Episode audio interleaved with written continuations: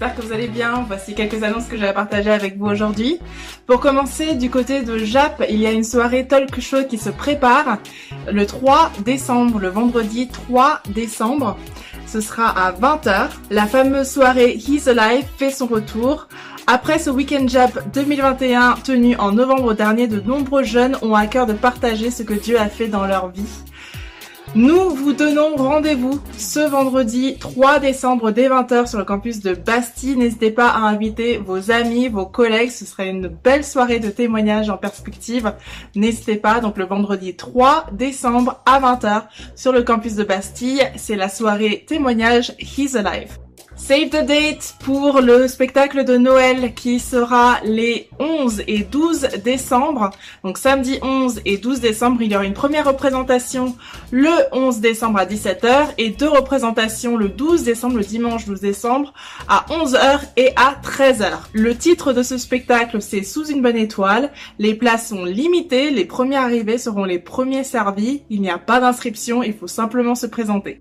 L'opération coup de pouce, une boîte, un sourire reprend cette année. L'objectif cette année est de collecter 200 boîtes pour pouvoir impacter 200 enfants. Et je vais laisser l'équipe coup de pouce vous montrer le déroulement de cette opération.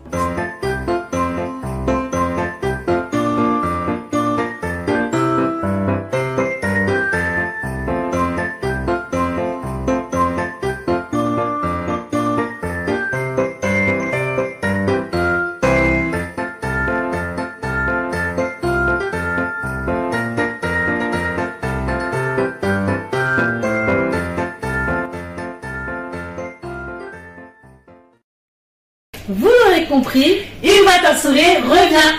Nous vous invitons à apporter vos jouets neufs dans une boîte à chaussures et c'est possible des bonbons, chocolat et papier cadeau. Ici même au campus de Bastille et à l'église de Logne les 4, 5, 11 et 12 décembre. Si vous voulez participer à l'opération mais que vous n'avez pas la possibilité d'acheter un cadeau, vous pouvez aussi faire un virement via le site Coup de pouce en précisant l'objet une boîte, un sourire.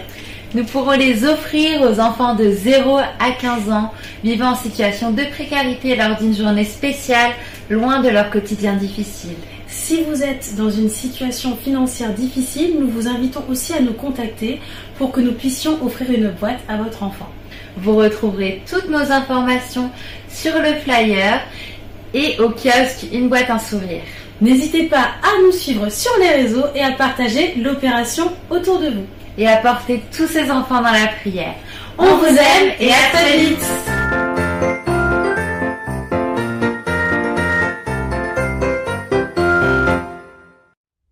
C'est tout pour nous aujourd'hui. Merci beaucoup pour votre attention.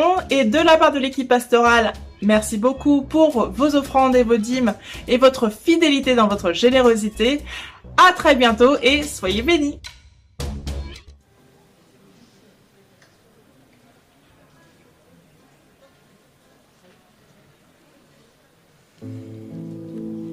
Bonjour à tous, bienvenue. On est très heureux de vous accueillir euh, encore ce matin. Pour ceux qui le peuvent, on va vous inviter à vous lever pour euh, adorer Dieu avec nous. Si nous sommes là ce matin, c'est grâce à une personne. Parce que peu importe tout ce que nous pourrions faire, tous nos efforts, aucun de nous ne, méritait euh, d'être sauvé. Nous méritions tous la mort, mais, mais Dieu a envoyé son Fils Jésus. Il l'a envoyé sur la terre pour, donner sa vie pour nous. Et, aujourd'hui, par sa grâce, nous, nous sommes pardonnés. Et nous voulons chanter ce chant qui dit Sola Gracia, ce qui veut dire euh, par la grâce seulement. Et par la grâce seulement, aujourd'hui, nous sommes sauvés. Par la grâce seulement, nous sommes pardonnés et justifiés. Ce que nous voulons proclamer encore.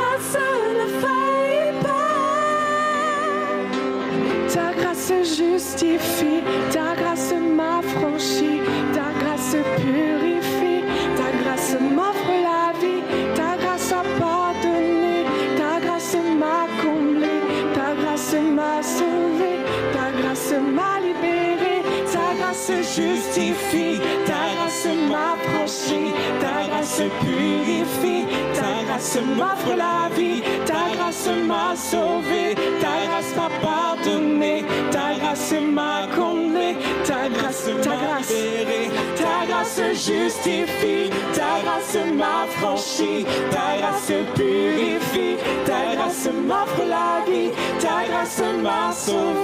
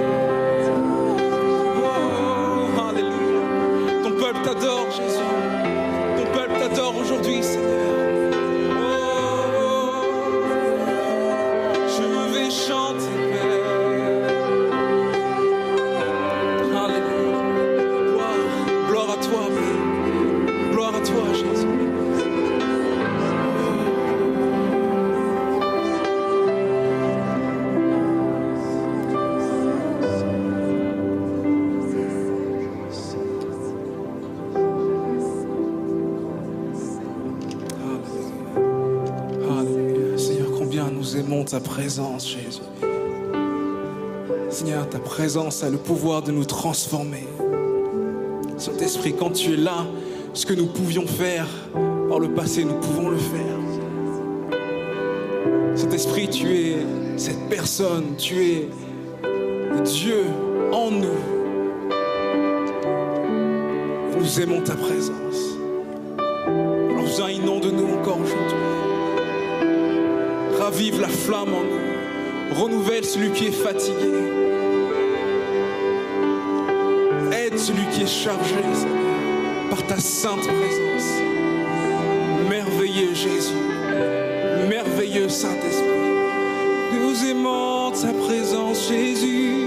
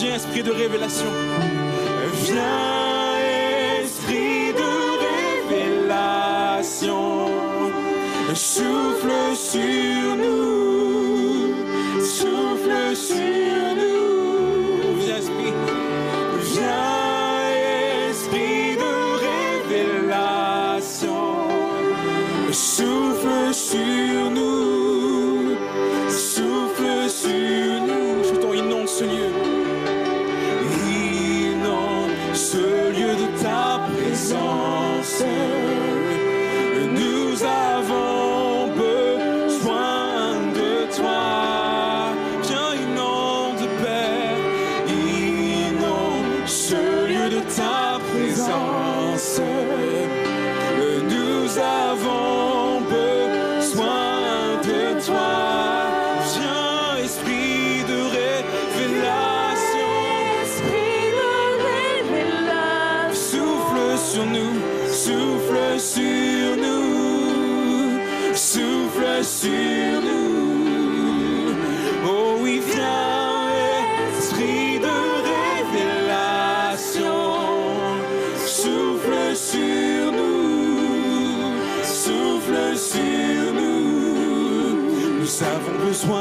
toi en cet instant. Seigneur, sois le centre de nos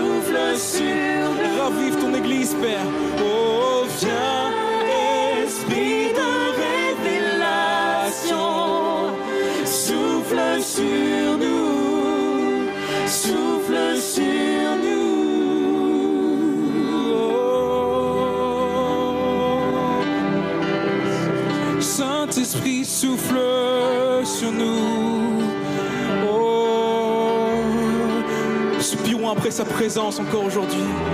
Saint-Esprit, souffle sur nous.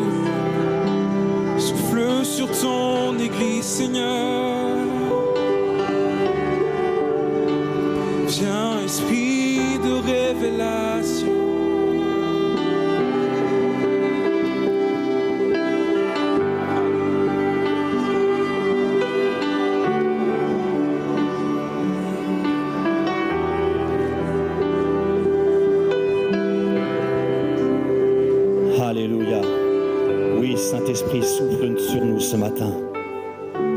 Que nous sommes venus devant toi pour t'apporter la louange, notre Dieu, notre Père. Restons dans ce temps d'adoration. Continuons à adorer Dieu. Continuons à le louer. Nous sommes venus ce matin pour l'honorer. Il est présent au milieu de nous, puisque nous sommes rassemblés en son nom. Apportons-lui l'adoration. Apportons-lui notre reconnaissance, notre gratitude, nos remerciements ce matin. Alléluia. Seigneur, combien nous sommes émerveillés, mon Dieu, de ce que, Seigneur, tu es dans notre vie. Chaque jour, tu es avec nous. Nous ne manquons de rien. Seigneur, tu es celui qui nous protège, tu es celui qui nous garde. Et ce matin, nous voici devant toi. Ton peuple est réuni, mon Dieu, pour t'apporter la louange qui t'est due, t'apporter notre, notre reconnaissance, t'apporter toute notre adoration, parce que nous reconnaissons que tu es notre Dieu et qu'il n'y en a pas d'autre. Seigneur, tu es, tu es le Dieu, ce Dieu tout-puissant, ce Dieu qui a tout créé, la terre et le ciel, qui nous a créés à ton image. Alors Seigneur, ce matin, nous voici devant toi. Merci pour ta présence. Merci pour qui tu es. Merci pour, oh mon Dieu, le salut de nos âmes, de ce que tu nous as racheté, nous qui étions éloignés de toi, nous qui étions dans le péché, tu nous as fait sortir de la boue du péché. Alors ce matin, oui, notre, notre cœur, Seigneur, t'appartient. Nos vies t'appartiennent, Seigneur. Seigneur, merci mon Dieu. Merci pour ta fidélité. Alors sois loué ce matin, sois glorifié, sois exalté, sois adoré notre Dieu, notre Père. Merci ô Éternel, merci pour le don de Jésus. Gloire et louange à toi notre Dieu. Merci Père, au nom de Jésus. Amen, Amen. Alléluia, Jésus. Gloire à toi Seigneur. Alléluia. J'aimerais partager avec vous un passage dans la parole de Dieu où Paul reprend ce que Jésus a donc donné à ses disciples lors de son dernier repas avant de mourir à la croix, pour finir donc cette mission que Dieu lui, a, Dieu lui avait donnée. Et donc Paul nous dit dans 1 Corinthiens 11, du verset 24 au verset 29, euh, verset 23, excusez-moi, car j'ai reçu du Seigneur ce que je vous ai enseigné. C'est que le Seigneur Jésus, dans la nuit où il fut livré, prit du pain, et après avoir rendu grâce, il le rompit, et dit, Ceci est mon corps qui est rompu, pour vous. Faites ceci en mémoire de moi. De même, après avoir soupé, il prit la coupe et dit, Cette coupe est la nouvelle alliance en mon sang. Faites ceci en mémoire de moi, et toutes les fois, euh, toutes les fois que vous en boirez. Car toutes les fois que vous mangerez ce pain et que vous buvez cette coupe, vous annoncez la mort du Seigneur jusqu'à ce qu'il vienne. C'est pourquoi celui qui mangera le pain et boira la coupe du Seigneur indignement sera coupable envers le corps et le sang du Seigneur. Que chacun donc s'éprouve soi-même et qu'ainsi il mange du pain et boive de la coupe. Car celui qui mange et qui boit sans discerner le corps du Seigneur mange et boit un jugement contre lui-même. Amen. Ces paroles que je viens de lire sont, viennent de Jésus. Et ce matin, Jésus nous parle à travers ce texte. Vous savez, la Sainte Seine est un moment que nous ne devons pas négliger. Nous sommes dans la présence de Dieu. Jésus nous dit par deux fois, lorsqu'il prend le pain et le vin, il nous dit Faites ceci en mémoire de moi. Donc nous sommes dans la présence de Jésus. nous allons prendre ce pain et ce vin. Jésus nous donne, nous dit aussi que nous devons nous examiner, nous devons nous éprouver. Dieu ne veut pas que nous puissions prendre ce pain et ce vin à la légère. C'est sacré. Nous devons avoir ce cœur pur devant Dieu, ce cœur qui plaît à Dieu. Et on sait que nous sommes tous pécheurs. La Bible dit que nous devons justement vivre dans la sanctification.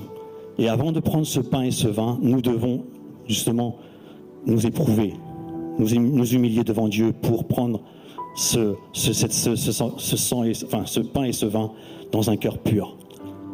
Alors ce matin, c'est ce que nous allons faire. On va prier pour que Dieu vraiment lave, nettoie nos cœurs. Seigneur, je te remercie ce matin, mon Dieu. Je te remercie parce que ta parole est la vérité. Seigneur, avant de prendre ce pain et ce vin, nous voici devant toi, mon Dieu, et nous venons, Seigneur, te demander pardon pour nos erreurs et pour nos fautes. Seigneur, que nos cœurs soient purs devant toi, parce que, Seigneur, tu, tu ta parole, mon Dieu, que celui qui mange et qui boit sans discerner ton corps et ton sang, Seigneur, euh, a un jugement contre lui-même. Alors, oh, ce matin, mon Dieu, nous voulons obéir à ta parole. Et nous voulons, Seigneur, Seigneur, nous souvenir de tout ce que tu as accompli il y a 2000 ans sur cette croix, où tu as accompli parfaitement la volonté de Dieu, mais que tu es aussi, mon Dieu, mort pour nous et ressuscité. Et maintenant, tu es assis à la droite du Père. Alors, oh, je te remercie ce matin. Je te remercie, mon Dieu, de ce que tu nous réunis autour de ta table pour prendre ce pain qui représente ton corps et, Seigneur, ce vin qui représente ton sang. Alléluia. Merci, notre Dieu, notre Père. Merci, Jésus. Amen. Nous allons prendre le pain et le vin.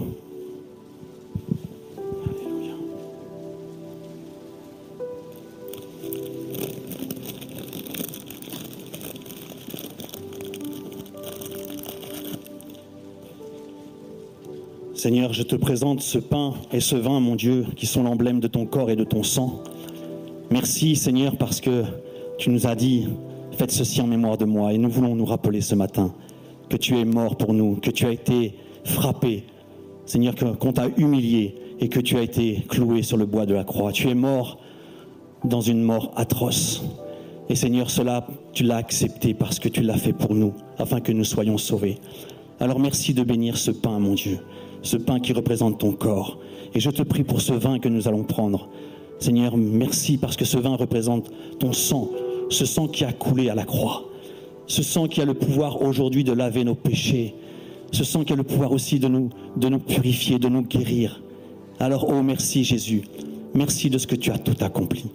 Alors reçois la louange de nos cœurs, reçois l'adoration, reçois nos remerciements. Merci Père, au nom de Jésus. Amen. Prenons le pain. Alléluia.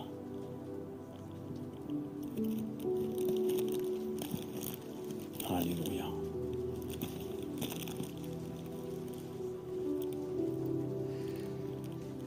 Seigneur Jésus, merci. Alléluia. Gloire à toi, Seigneur Jésus. Et prenons le vin.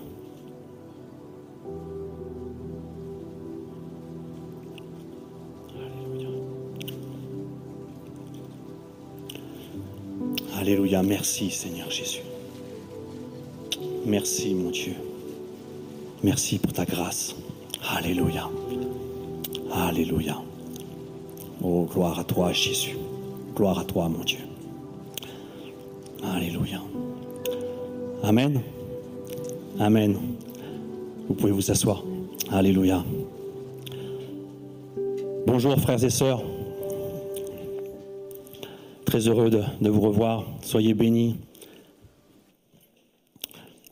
Et euh, donc je vais vous donner les annonces.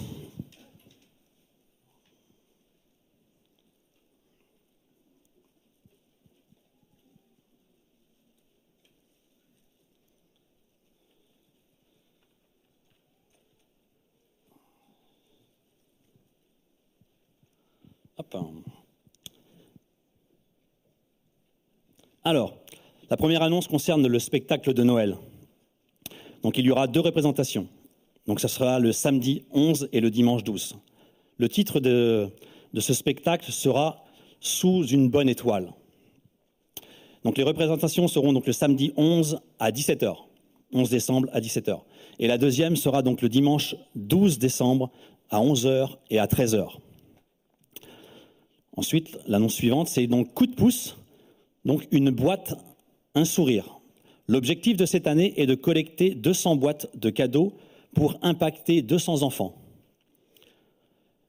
Le déroulement de cette opération, donc, ce sera donc d'acheter, pour ceux qui le désirent, acheter un ou plusieurs jouets neufs, des bonbons et des chocolats. Et ensuite, nous aurons des équipes de coups de pouce qui les réceptionneront au créneau suivant. Donc, ce sera à Paris-Bastille, hein, au 44 rue de la Roquette, donc ici même, le samedi 4 décembre, de 11h à 17h. Le dimanche 5 décembre, de 9h à 13h. Le samedi 11 décembre, de 16h à 19h et le dimanche 12 décembre de 11h à 16h. Voilà. Ensuite, euh, pour vous parler que nous avons repris donc euh, les, les, euh, les, mardis soirs, les mardis de prière, hein, depuis quelques semaines maintenant. Donc vous êtes invités tous les mardis soirs à partir de 18h30, donc euh, pour qu'on puisse se retrouver euh, pour prier ensemble. Amen.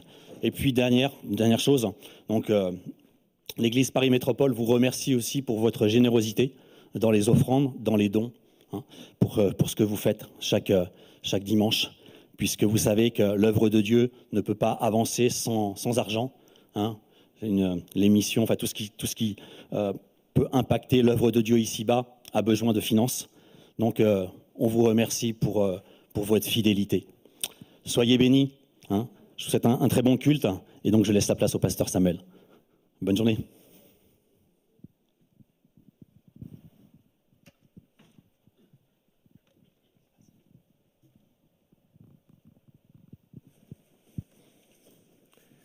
Bonjour à tous.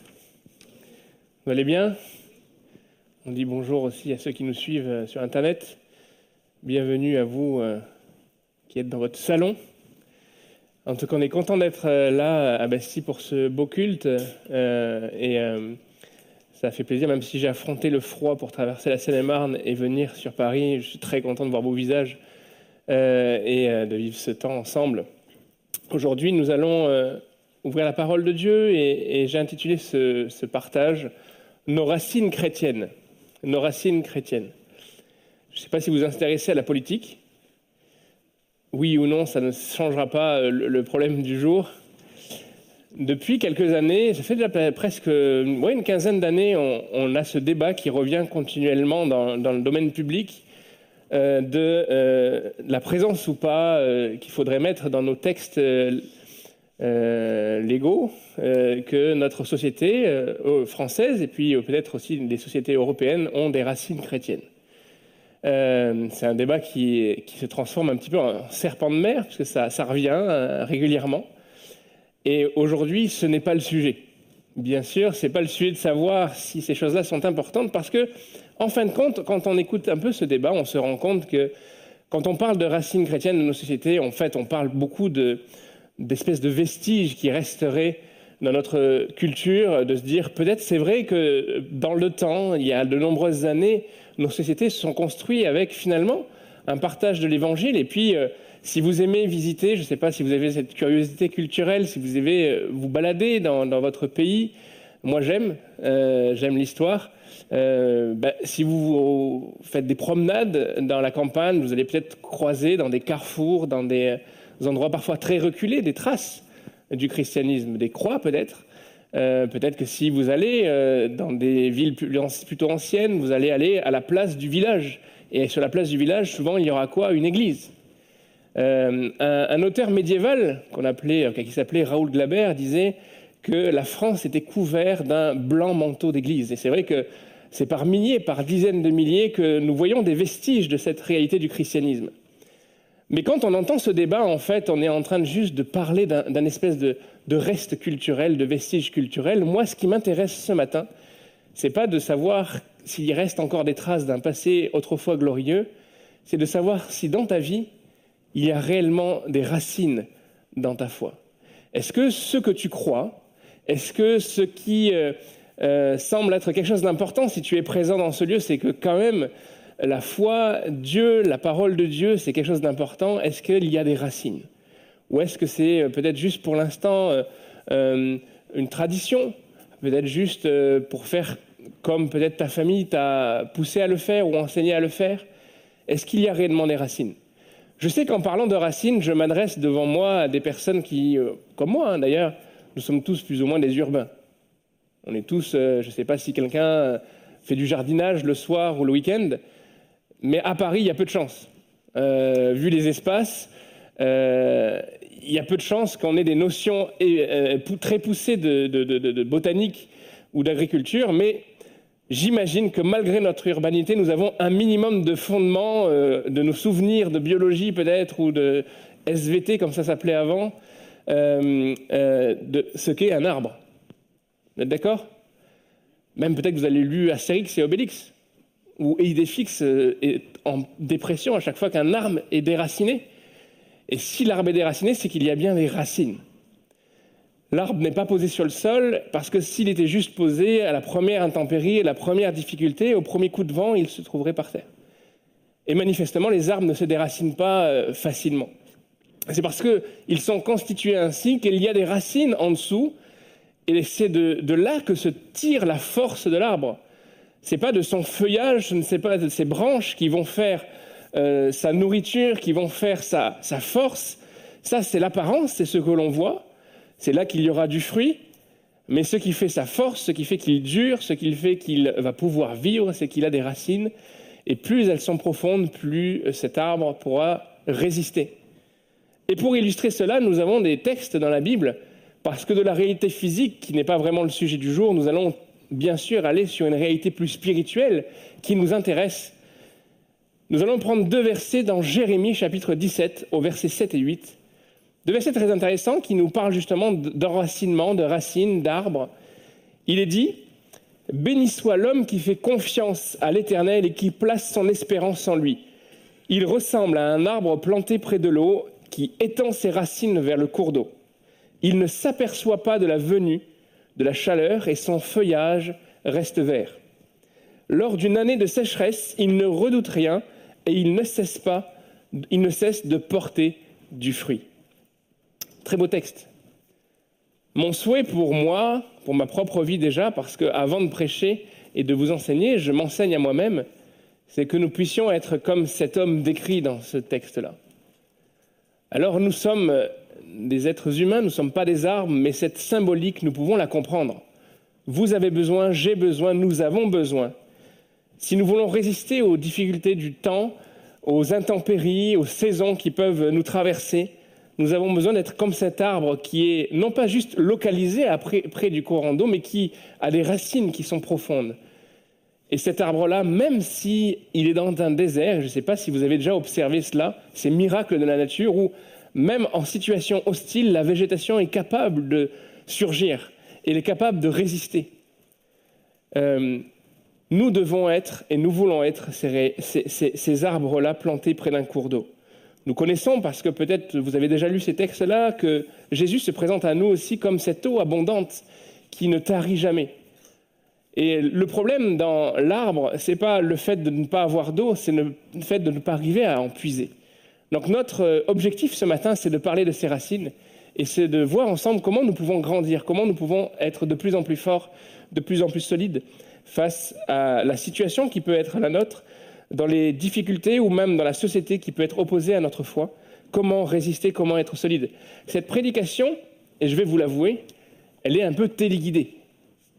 C'est pas que hier soir je me suis réveillé en pleine nuit en disant tiens je vais parler de ça. C'est quelque chose que nous préparons ensemble parce que à travers cette prédication que, que, je vous présente ce matin, c'est aussi une manière d'introduire cette volonté de l'Église Paris Métropole de, de, de travailler dans euh, l'enseignement, de vous amener des cours, des choses qui vont vous enrichir, qui vont vous structurer, vous nourrir.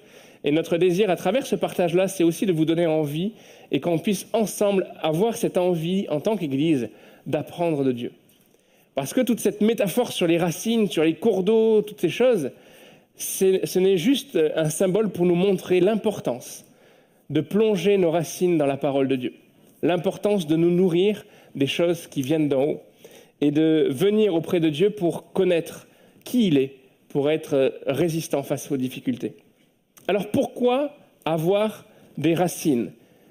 Pourquoi devons-nous plonger nos racines dans la parole de Dieu? Ça veut dire quoi ces choses-là?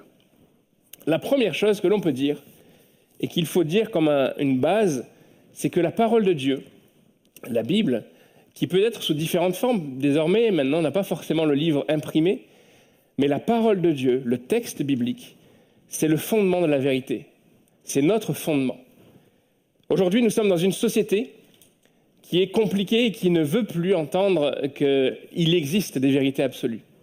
Nous sommes dans une société qu'on appelle euh, marquée par le relativisme. Et je ne sais pas si vous l'avez euh, saisi ou, vu, mais euh, normalement, euh, c'est assez généralisé, donc ça ne doit pas être très difficile à voir. À chaque fois que vous allez euh, regarder peut-être quelque chose euh, autour de vous, discuter avec des personnes, ce qui euh, marque notre euh, époque, c'est que on ne veut plus d'une vérité absolue, on, on veut donner de la place à chaque vérité. Et on veut faire un peu la moyenne de tout cela et se dire que finalement tout le monde a quelque part raison. Ben, peut-être que tu es dans ce principe-là. Moi, j'ai envie de te dire ce matin que c'est pas possible et ça ne marche pas avec la Bible. La Bible est une vérité absolue. Ça ne veut pas dire que tout ce qui s'est passé depuis que le Christ est venu sur terre au nom de Jésus est bien. Parfois, il y a eu des erreurs et il faut les accepter dans l'histoire. Il y a eu des tragédies au nom de Dieu. Mais quand- quant à la parole de Dieu, rien ne doit changer.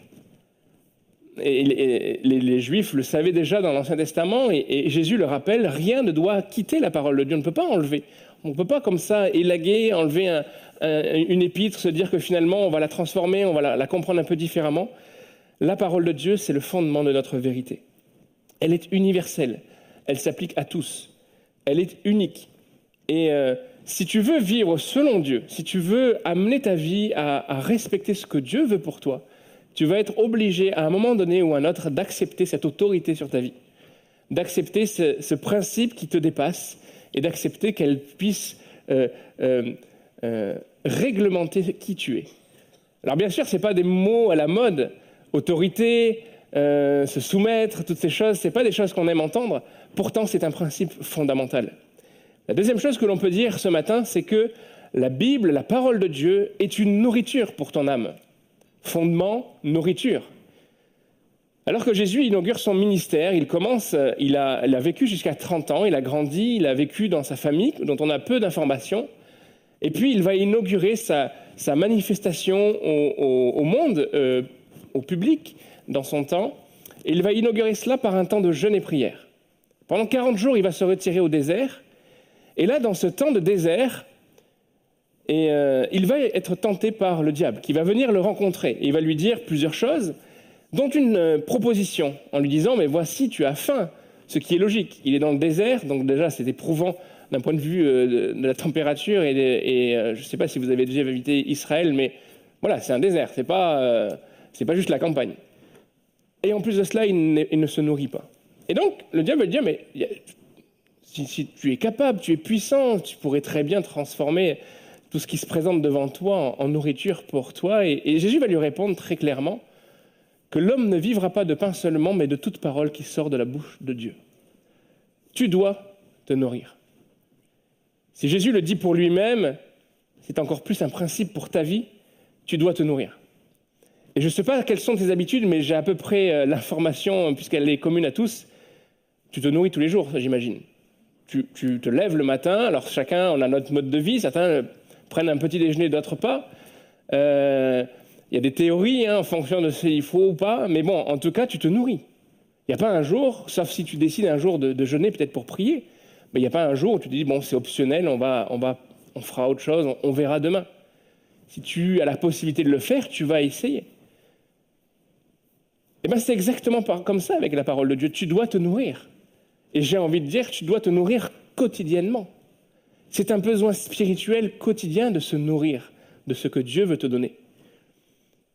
Il est d'ailleurs intéressant de voir que dans le désert, un autre désert, le peuple d'Israël qui était en train de, sortir d'Égypte et d'aller vers sa promesse a été nourri chaque matin. Et la nourriture du matin n'était pas disponible pour le jour d'après. Je crois que Dieu est assez capable et assez grand pour te nourrir chaque jour de ce dont tu as besoin, pour affronter le quotidien qu'il connaît aussi par avance pour toi. Et comme dans notre société, nous avons aussi des déséquilibres alimentaires. On ne va pas faire un cours de diététique, Peut-être je serai mal placé puisque vous voyez que mes abdos sont très peu dessinés. Par contre, on est dans une société occidentale qui est souvent très déséquilibrée quant à l'alimentation. Parfois, on mange trop et puis après, on, on fait attention pour euh, perdre ce que l'on a acquis. Euh, parfois, on mange mal et du coup, on consulte des médecins qui nous disent Mais monsieur, madame, euh, si vous ne changez pas de mode de vie ou d'alimentation, ça ne va pas fonctionner sur le long terme. Et puis, du coup, on fait des choses, ou même des fois, on doit prendre des médicaments pour rééquilibrer ce que l'on a cassé. Dans le domaine spirituel aussi, faisons attention, parce que toute nourriture qui est présentée n'est pas bonne. Tu dois te nourrir toi-même auprès de ton Dieu, en ouvrant la parole, en cherchant à la comprendre. Tu ne dois pas simplement euh, vivre d'une alimentation qui serait comme semblable à cette alimentation que l'on a dans nos magasins, qui passe par cette industrie agroalimentaire et qui finalement, euh, d'un produit de qualité qui était bon au départ, on en fait un produit dangereux pour la santé. Tu passes peut-être par le filtre d'autres personnes qui ont déjà digéré, transformé, modifié ces choses-là.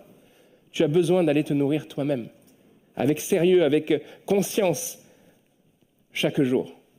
La parole de Dieu, c'est aussi une lampe sur ton sentier. Psaume 119, verset 105. La parole de Dieu est une lampe sur notre chemin, sur notre sentier. Ça dépendra des traductions une lumière. Mais l'idée, elle est là. J'ai fait une observation au premier culte qui est intéressante, je pense. C'est que quand on dit un texte et un, verset de la Bible, il faut toujours penser à son contexte, à pourquoi il est écrit, comment il a été écrit de cette manière-là. Toi, peut-être que quand tu sors de chez toi, ta perception de la lumière dans une rue ou dans, sur ton sentier, c'est que toute la, route, elle est éclairée. La manière dont on, marche aujourd'hui, peut-être que ça, évoluera dans le, temps si on veut faire des économies d'électricité, mais les lampadaires sont allumés et tu vois à des kilomètres parfois. Là, dans le contexte, c'est pas du tout ça. On ne parle pas d'électricité, on ne parle pas de, lampadaire le long de ton sentier, on parle d'une lampe qui est là. Et dans l'ancien temps, la lampe, elle se porte à la main, elle est là, et elle est, elle est près de soi, et elle éclaire progressivement ton sentier. Je sais que le rêve de beaucoup, c'est de connaître leur avenir une des grandes questions que les pasteurs vont rencontrer d'un homme, d'une femme, d'un chrétien, d'une chrétienne, c'est quelle est la volonté de Dieu pour ma vie. Vous avez peut-être posé cette question déjà à un pasteur, peut-être que vous vous êtes posé cette question à vous-même, et, euh, puis peut-être que vous attendez que le pasteur vous explique tout cela. Et, peut-être que votre aspiration, c'est d'avoir comme, euh, comme une clarté généralisée sur l'ensemble du déroulé de votre vie, d'aujourd'hui jusque dans 30 ans. Qui vous allez rencontrer, qui sera votre mari, votre femme, combien d'enfants, quel métier, quel salaire, quelles épreuves, comment je les surmonte? Est-ce que je suis au bon endroit? Et on se dit que comme cela, je pourrais ne plus douter, je serai certain de pouvoir être fidèle à mon Dieu. Sauf que Dieu te connaît. Et, Dieu veut aussi que tu marches par la foi. Et ça, c'est le principe de la parole, lumière sur ton sentier. Elle éclairera pas après pas ton chemin. Elle ne va pas t'éclairer sur 300 mètres. C'est pas des ce type de, lumière maintenant qui se vendent sur euh, Wish ou autre plateforme euh, pas chère. On a l'impression d'un espèce de projecteur euh, de la marine là pour pouvoir voir je ne sais pas quoi, au risque de devenir aveugle d'ailleurs. Ce n'est pas ça avec Dieu. C'est une petite lampe à huile là qui va te permettre pas après pas, avec foi, fidélité et aussi dépendance de la part vis-à-vis -vis de Dieu, d'avancer pas après pas. Quatrième réalité, la, parole de Dieu, c'est une instruction nécessaire pour ton âme. Nous allons prendre ensemble quelques versets dans le Proverbe chapitre 2, versets 1 à 5. Il est dit, Mon fils, si tu reçois mes paroles et si tu gardes avec toi mes préceptes, si tu rends ton oreille attentive à la sagesse, et si tu inclines ton cœur à l'intelligence, oui, si tu appelles la sagesse et si tu élèves ta voix vers l'intelligence, si tu la cherches comme l'argent, si tu la poursuis comme un trésor, alors tu comprendras la crainte de l'Éternel et tu trouveras la connaissance de Dieu. Le sens de ce texte est très clair. Il y a une nécessité impérative pour ta vie. Il y a euh, comme une, course, une poursuite, une, envie, un élan de ta part à chercher Dieu, à le comprendre, afin qu'il éclaire ton sentier, qu'il te fasse comprendre ce qu'il euh, pense des choses. Euh, c'est essentiel pour toi. Nous ne pouvons pas traverser la vie qui est la nôtre sans plonger nos regards dans la loi de l'Éternel, dans les principes de Dieu, dans la parole de Dieu. Si tu fais cela, si tu décides de, dire juste je suis chrétien, je revendique mon identité chrétienne, mais que tu ne marches pas, que tu ne cherches pas et que tu n'aspires pas à le connaître, tu vas tôt ou tard commencer à boiter, tôt ou tard commencer à avoir du mal à avancer. Tes doutes qui sont normaux parce qu'on doute dans la vie, parce que des circonstances parfois difficiles se, mettent devant nous comme des embûches, tes doutes ne seront plus des doutes que tu surmontes, deviendront des réalités qui vont t'écraser, qui vont t'empêcher de te relever. Si tu ne sais pas qui est Dieu, ce qu'il peut faire, comment il te voit, ce qu'il est capable comment il est capable d'agir dans ton quotidien, tu as besoin de le connaître. Ta parole est un la, la parole est le fondement de la vérité, une nourriture pour ton âme, une lampe sur ton chemin et une nécessaire instruction pour ta vie. Alors, ceci étant dit, puisque le temps passe, nous allons, euh, non pas conclure, mais avancer. Qu'est-ce que c'est que connaître la Bible de manière utile? Qu'est-ce que la connaissance utile de la parole de Dieu? Parce qu'on parle de parole de Dieu, on parle de Bible, on parle de connaître, on a l'impression qu'on est dans un cours, là, qu'on est en train de, donner, euh, d'alimenter notre cerveau et que qu'est-ce que c'est l'Église Qu'est-ce qu'elle va devenir? Qu'est-ce qu'une bonne connaissance de Dieu? La première chose, c'est déjà en négatif qu'on va le prendre, ce que ce n'est pas. Dans 1 Corinthiens chapitre 8, alors que Paul parle d'un sujet un peu précis sur les rites religieux, il va mentionner un, bout de phrase, il va dire, nous savons que nous avons tous la connaissance, mais la connaissance enfle, l'amour édifie. Quand je parle de connaissance, quand je parle qu'il faut connaître Dieu, quand je parle qu'il faut apprendre, quand je parle qu'on va organiser des cours à, à, à l'église Paris Métropole, je ne suis pas en train de dire que nous devons aller sur un chemin de l'orgueil, que nous devons aller sur un chemin d'apprendre toujours plus de choses et de se dire finalement, regardons-nous tous ensemble, nous sommes sérieusement intelligents. Nous en connaissons un rayon. Je parle hébreu et grec désormais. C'est merveilleux. Ce n'est pas ça qu'on veut euh, motiver en vous, ce n'est pas ça qu'on veut susciter dans vos cœurs. On veut avoir un équilibre et une approche de la connaissance qui est une approche vivante.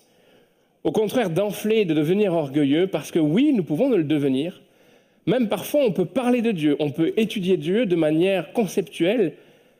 Aujourd'hui, les instituts de théologie, les écoles bibliques sont parfois remplis de gens qui enseignent, mais qui ne croient plus. Je ne sais pas si vous les étiez au courant, mais un des endroits où on perd le plus la foi, c'est dans les écoles bibliques. Bon, c'est pas pour décourager ceux qui veulent aller à l'école biblique. Vous inquiétez pas, j'ai des bonnes adresses. Mais il y a des réalités comme celle-là. Parce qu'on peut faire basculer ce qui relève du domaine de notre foi, le faire monter tellement haut dans notre cerveau qu'il reste là-haut et qu'il ne décroche plus. Ce n'est pas le but, ce n'est pas l'aspiration de Dieu pour ton cœur. C'est un, avertissement aussi. Parce que nous ne devons pas devenir des orgueilleux de la parole de Dieu, mais nous devons être humbles et réaliser que tu ne contiendras jamais la connaissance de Dieu dans ton cerveau.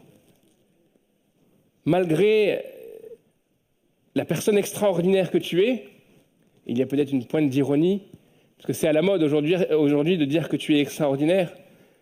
Malgré toute l'intelligence, tu es peut-être, comme c'est à la mode aussi, cette thématique est très présente dans la société, tu peux être HPI, comme on dit. Tu as peut-être un quotient intellectuel extraordinaire. Merci Seigneur. Quoique ça dépend, parce qu'apparemment les HPI ne sont pas super euh, sympathiques et fréquentés. Mais rien de tout ça te permettra de contenir plus que ton voisin. Parce que je te rappelle que Dieu qui désire créer cette relation à toi est un Dieu que rien ne peut contenir. Les plus grands scientifiques, les astronautes, que font-ils? Ils ne font que mettre des mots sur des réalités déjà existantes. Ils ne font que découvrir des choses qui sont déjà créées par avance. Et à force que notre science augmente, nos limites sont repoussées, mais notre petitesse est augmentée. Je te rappelle que ce Dieu qui veut cette relation avec toi dit dans la parole, dans, la Bible, que la terre est son marchepied. Donc tu n'arriveras jamais à épuiser la connaissance de Dieu, tu n'arriveras pas à limiter ce qu'il est en toi. Donc ça nous amène dans une démarche d'humilité. Ça nous amène à dégonfler un petit peu et à réaliser que connaître Dieu, pour que ça soit utile, ce n'est pas s'enorgueillir d'en connaître toujours plus, c'est que cette connaissance se transforme en action. Et c'est ça le point important. C'est que la connaissance de Dieu, celle que tu acquiers, doit se transformer en quelque chose de positif dans ta vie. En décision, en choix, en renoncement, en transformation, en témoignage, en partage, en tout un tas de, conséquences qui ne sont pas juste des conséquences intellectuelles, mais qui sont des conséquences de vie et de réalité, de pratique et de piété. J'ai lancé ce challenge au premier culte, je ne sais pas si on va le relever, euh, mais il y a un livre dans la Bible que l'on pourrait apprendre par cœur. Enfin, pas un livre, ça fait peut-être beaucoup. Un chapitre de la Bible, le psaume 119. Au hasard, comme ça.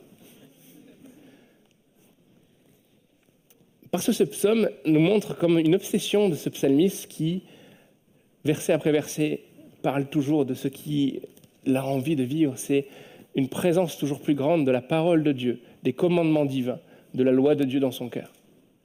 Mais pas d'une manière stérile, parce que probablement que celui qui écrit ce psaume à ce moment-là connaît déjà la loi par cœur.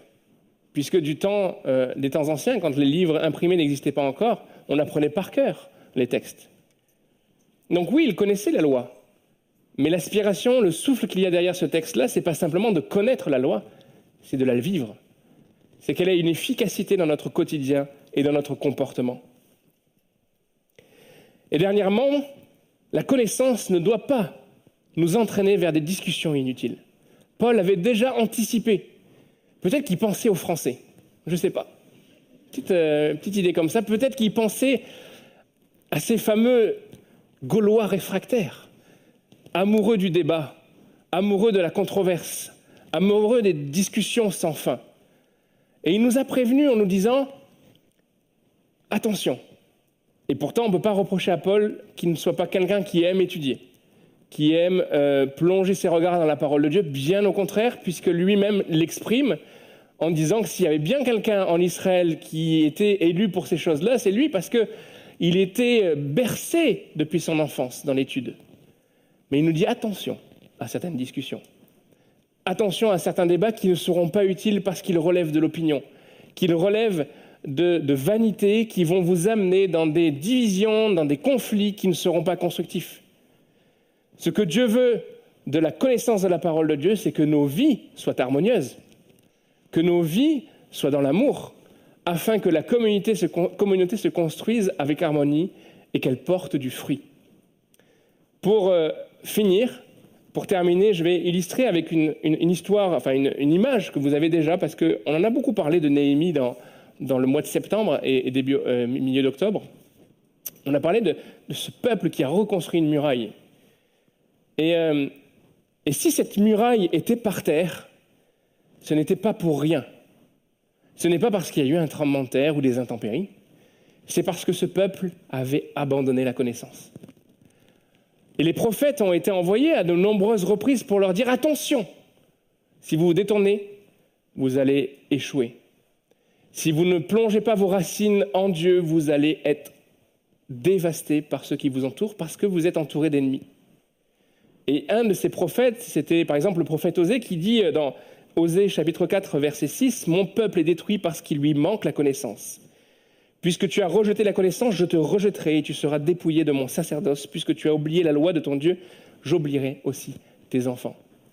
Qu'est-ce qui se passait à ce moment-là? Il y avait encore les formes religieuses, les apparences religieuses. Mais le peuple n'était plus capable de discerner la droite de la gauche. Et quand je fais cela, ce n'est pas une allusion à notre société. N'était plus capable de discerner le mal et le bien n'était plus capable de se comporter avec droiture. Il n'avait plus de racines. Il était facile de les déraciner. Mais quand Néhémie a reconstruit avec le peuple la muraille, qu'est-ce qui s'est passé? Ils ont redécouvert le livre. Ils se sont humiliés.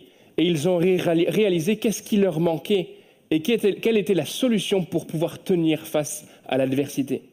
Les ennemis n'avaient pas disparu. Par contre, ils savaient que s'ils faisaient confiance à Dieu et qu'ils replongeaient leur regard dans la parole de Dieu, ils ne seraient plus jamais seuls. C'est ce que nous devons vivre. Alors je ne dis pas que euh, à partir d'aujourd'hui 28 novembre, enfin on va ouvrir la Bible à l'Église Paris Métropole. Je m'adresse aussi à chaque individu parce que il peut y avoir des réalités de groupe qui fonctionnent, mais qu'en est-il de toi? Quelle est la place de la parole de Dieu dans ta vie? Quelle est la place de Dieu et de sa connaissance? Est-ce que tu pries un Dieu que tu connais? Est-ce que tu es capable de discerner ce qui est bon de ce qui est mauvais? Et pour terminer, je vais euh, vous dire que je fais un rêve. I have a dream. Ah, j'ai travaillé l'accent entre le premier et deuxième culte, vous savez, là. Ouais. J'espère que je ne vais pas finir assassiné, hein, mais bon. Euh, Nous avons tous un rêve en tant que pasteur. Nous avons un rêve de chrétiens capables de discerner le bien du mal, de chrétiens capables d'être solides et ancrés eux-mêmes, de manière autonome déjà, dans la parole de Dieu. Ce rêve est en fait déjà réalité, il existe déjà. On a simplement envie qu'il continue à exister. Paul a vécu ce rêve-là. Acte chapitre 17, verset 10. Alors qu'on a retenu beaucoup de villes, peut-être Corinthe, Thessalonique, Athènes, les grands philosophes, il y a cinq versets qui sont plus intéressants que tout le reste. L'église de Bérée. Acte 17, verset 10, il est dit Aussitôt les frères firent partir de nuit Paul et Silas pour Bérée. Lorsqu'ils furent arrivés, ils entrèrent dans la synagogue des Juifs. Ces Juifs avaient des sentiments plus nobles que ceux de Thessalonique. Ils reçurent la parole avec beaucoup d'empressement et ils examinaient chaque jour les Écritures pour voir si ce qu'on leur disait était exact. Plusieurs d'entre eux, crurent, ainsi que beaucoup de femmes grecques de distinction et beaucoup d'hommes. Ces Juifs, en fait, d'abord, c'était des Juifs, ils aimaient la parole de Dieu. Et je pense que Paul n'était pas déçu d'être contrôlé par ces gens-là. Parce qu'enfin, devant lui, il avait des gens matures. Je fais cette observation, je ne sais pas si elle est bien fondée, mais j'ai cette idée-là qui m'a traversé l'esprit. Nous avons des lettres à l'église de Thessalonique, à l'église de Corinthe. Pourquoi Paul écrit des lettres à ces églises-là? La plupart des lettres que Paul écrit ne sont pas là pour leur dire, les amis, un peu comme sur Facebook aujourd'hui, tu es merveilleux, vous êtes extraordinaire, quelle belle église, continuez comme ça. Majoritairement, c'est, voilà ce que je vous ai enseigné, vous n'avez rien compris, voilà comment je vous explique ce qu'il faut corriger. C'est de la correction souvent dans ces, épîtres. Pas, pas de lettres à l'église de Bérée. Je me dis que peut-être il y a quelque chose d'intéressant derrière cela. C'est que ces gens-là étaient solides, ancrés, n'allaient pas être basculés à tout vent de doctrine parce qu'ils savaient ce que la Bible enseigne. Et quand on dit qu'ils vérifiaient ce que Paul disait, c'est aussi des gens qui connaissaient déjà la Bible avant de recevoir le message de Paul. Et ils l'ont reçu avec faveur. Ils ont accepté la révélation. Ils ont accepté de reconnaître que Jésus-Christ était en effet ce Messie annoncé. Par contre, même s'ils acceptent la révélation, ils ne sont pas euh, emportés par l'aura, par la célébrité de Paul. Peut-être qu'ils ont entendu des bruits de miracles par-ci, par-là, mais ils veulent savoir ce que Paul enseigne. Et ils vont vérifier. C'est ce que vous devez faire, c'est ce que nous devons tous faire. Aujourd'hui, nous sommes dans une société qui est dangereuse parce qu'elle va pervertir la vérité. Vous allez avoir accès facilement à plein de choses qui sont mauvaises. Mais le temps, aujourd'hui, ce n'est pas, et parfois c'est un petit peu le piège, je pense, pour certains d'entre nous, le temps n'est pas de vouloir s'ériger en censeur de la vérité en disant toi tu es un faux prophète, toi tu dis n'importe quoi mais d'être capable soi-même d'examiner les choses et de rejeter ce qui est mauvais. Une image très simple, on retourne dans la campagne. Vous avez une étendue d'eau qui n'est pas irriguée par de l'eau propre, qui est simplement fermée. Cette étendue d'eau, si elle n'est pas alimentée par de l'eau neuve, elle va pourrir. Il va y avoir des, micro-organismes qui vont se développer, et puis quelques années plus tard, cette eau est même toxique, dangereuse. Quelle est la solution pour purifier cette eau Est-ce que c'est d'aller avec une épuisette pour enlever toutes les mauvaises choses? Non. C'est de relier cette source, ce plan d'eau à une source pure et abondante qui va venir renouveler et transformer. Nous sommes appelés à être des chrétiens qui sont solides dans la vérité, n'ayant pas peur des fausses doctrines qui nous entourent, mais étant capables de tenir le cap, d'être inspirants aussi pour ceux qui nous entourent et de les avertir s'il faut, de vérifier. Et si un jour je vous dis une chose qui est contraire à la parole de Dieu, qu'il y ait des hommes, des femmes ici qui se lèvent, qui viennent me prendre par les épaules, qui mettent dehors. Bon, vérifiez bien votre argument avant de le faire. Mais euh, c'est important, parce que c'est comme cela que l'Église solide se construit. Alors voilà ce que l'on a à cœur ensemble, et euh, voilà ce que je voulais vous dire. C'est aussi une introduction. Nous allons vraiment lancer ces cours-là à l'Église. C'est euh, pas simplement ponctuel, c'est une, c'est une vague. C'est pas la sixième, mais c'est une vague. C'est quelque chose qui va nous emporter vers, euh, vers une Église qui s'enracine, une Église qui va plus loin, une Église qui devient solide. Euh, par le passé, nous avons fait des cours de disciples pour les volontaires. Maintenant, il n'y a plus de volontaires. On vous veut tous dans nos cours. On vous expliquera, on viendra dans les prochaines semaines avec des informations sur nos réseaux, par, par mail si vous êtes inscrit dans nos bases de données. Vous aurez tout ce qu'il faut pour pouvoir être pris en compte. Mais surtout, au-delà de toute l'organisation, c'est le désir de nos cœurs. Au-delà de tout ce que le pasteur ou que les pasteurs peuvent mettre en place, c'est ce que tu fais toi dans ton quotidien. Tu n'as pas besoin d'une tutelle, tu n'as pas besoin que je te force à rentrer dans quelque chose, tu dois désirer déjà te nourrir. Amen. On va se lever pour terminer et on va terminer par la prière. Seigneur, je te prie pour cette Église. Cette Église est belle parce que c'est ton Église. Cette Église n'est pas parfaite parce que nous sommes imparfaits, mais cette Église est belle parce que tu travailles nos cœurs. Que cette Église devienne, comme ces chrétiens de Béret, toujours plus attentifs à ce que tu enseignes, toujours plus aiguisés à vérifier ce, que, ce qui est dit, à vérifier ce qu'ils entendent et le mettre en, en correspondance avec ce qui est dans ta parole parce que nous avons besoin, dans ce monde qui part à la dérive, nous avons besoin d'être comme des arbres enracinés. Et les arbres enracinés peuvent durer des siècles, peuvent traverser des intempéries, ont traversé des, des, transformations euh, nombreuses dans certains pays, mais ils sont restés debout parce qu'ils avaient des racines profondes. Et nous voulons être des chrétiens qui sont profonds, qui recherchent et qui sont euh, attirés par la profondeur, par les choses qui durent, par les choses qui ne changent pas, parce que notre Dieu, notre Père, ne change pas.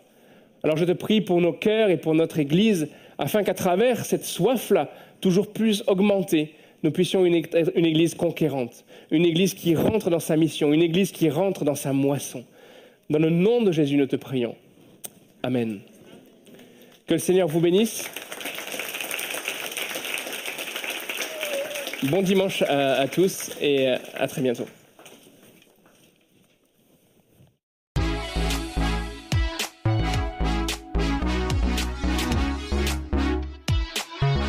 Bonjour à tous, j'espère que vous allez bien. Voici quelques annonces que j'avais partagées avec vous aujourd'hui. Pour commencer, du côté de Jap, il y a une soirée talk show qui se prépare le 3 décembre, le vendredi 3 décembre. Ce sera à 20h. La fameuse soirée He's Alive fait son retour. Après ce week-end Jap 2021 tenu en novembre dernier, de nombreux jeunes ont à cœur de partager ce que Dieu a fait dans leur vie. Nous vous donnons rendez-vous ce vendredi 3 décembre dès 20h sur le campus de Bastille. N'hésitez pas à inviter vos amis, vos collègues. Ce serait une belle soirée de témoignages en perspective. N'hésitez pas. Donc le vendredi 3 décembre à 20h sur le campus de Bastille. C'est la soirée témoignage He's Alive. Save the date pour le spectacle de Noël qui sera les 11 et 12 décembre. Donc samedi 11 et 12 décembre, il y aura une première représentation le 11 décembre à 17h et deux représentations le 12 décembre, le dimanche 12 décembre à 11h et à 13h. Le titre de ce spectacle c'est Sous une bonne étoile. Les places sont limitées, les premiers arrivés seront les premiers servis. Il n'y a pas d'inscription, il faut simplement se présenter. L'opération coup de pouce, une boîte, un sourire reprend cette année. L'objectif cette année est de collecter 200 boîtes pour pouvoir impacter 200 enfants. Et je vais laisser l'équipe coup de pouce vous montrer le déroulement de cette opération.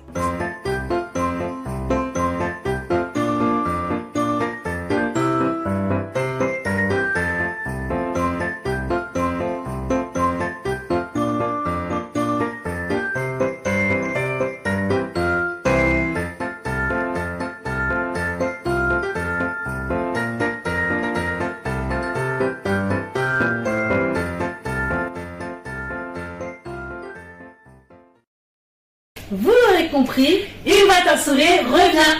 Nous vous invitons à apporter vos jouets neufs dans une boîte à chaussures et si possible des bonbons, chocolat et papier cadeau. Ici même au campus de Bassy et à l'église de Logne les 4, 5, 11 et 12 décembre. Si vous voulez participer à l'opération mais que vous n'avez pas la possibilité d'acheter un cadeau, vous pouvez aussi faire un virement via le site Coup de pouce en précisant l'objet une boîte, un sourire. Nous pourrons les offrir aux enfants de 0 à 15 ans vivant en situation de précarité lors d'une journée spéciale loin de leur quotidien difficile. Si vous êtes dans une situation financière difficile, nous vous invitons aussi à nous contacter pour que nous puissions offrir une boîte à votre enfant. Vous retrouverez toutes nos informations sur le flyer et au kiosque Une boîte un sourire. N'hésitez pas à nous suivre sur les réseaux et à partager l'opération autour de vous. Et à tous ces enfants dans la prière. On vous aime et à très vite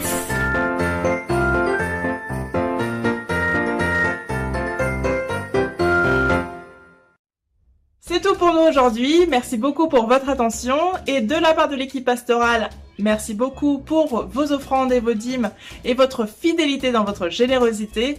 À très bientôt et soyez bénis.